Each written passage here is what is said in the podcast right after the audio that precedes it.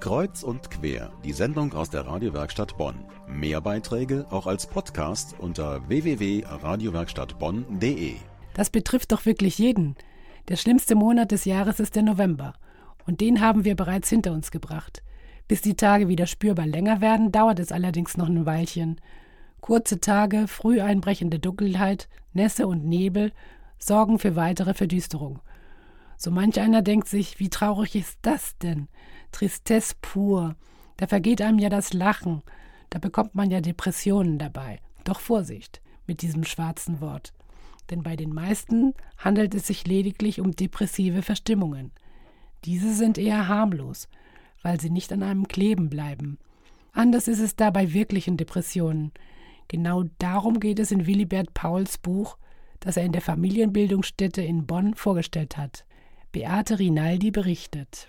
Willibert Pauls, alias der Bergische Jung, ist einer der bekannten Kölner Karnevalisten und Diakon im Seelsorgebereich.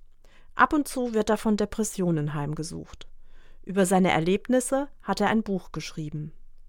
Trotz der Ernsthaftigkeit des Themas erklärt er uns auf anschauliche und auf humorvolle Art und Weise die Merkmale der Depression, die er auch einen schwarzen Hund und Eiszeit der Seele nennt.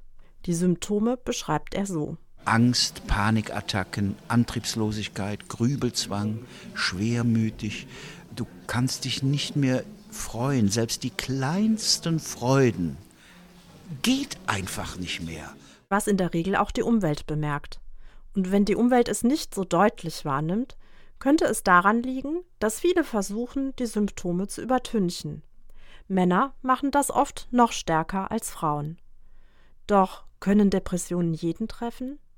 Oft sind es Menschen, von denen man es gar nicht erwartet, wie zum Beispiel Bühnenmenschen, die im Rampenlicht stehen. Es sind oft Menschen, die sehr sensibel sind, die sind geschaffen für die Bühne, weil sie dort Rollen spielen können, weil sie empathisch sind, weil sie das Publikum, weil sie Stimmungen aufnehmen und so weiter. Das Glück, was sie haben, sie können gut auf der Bühne präsentieren und spielen.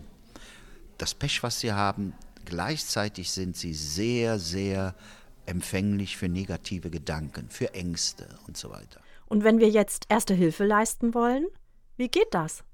Beim Beinbruch ist klar, Arzt aufsuchen. Was jedoch beim Seelenbruch hilft und was unterlassen werden sollte, beschreibt er so. Nicht versuchen durch Trösten und so weiter kriegen wir schon im Griff oder der schlimmste Rat reißt dich mal zusammen, sondern zum Hausarzt das so ansprechen und dann am allerbesten in eine psychiatrische Behandlung, in einer guten Psychiatrie.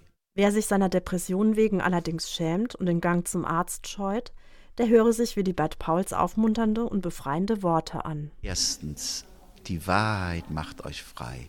Nicht diese Gefühle der Angst, der Depression verstecken. Nicht unter einem Schamtuch ja, oder ein Mehltau der Scham verstecken. Das ist das allererste. Die Wahrheit macht frei. Sprecht drüber. Mir geht es nicht gut. Warum? Ich habe Angst. Ich weiß nicht, was mit mir los ist. Drüber sprechen. Zweitens, zum Hausarzt gehen und genau das auch ansprechen.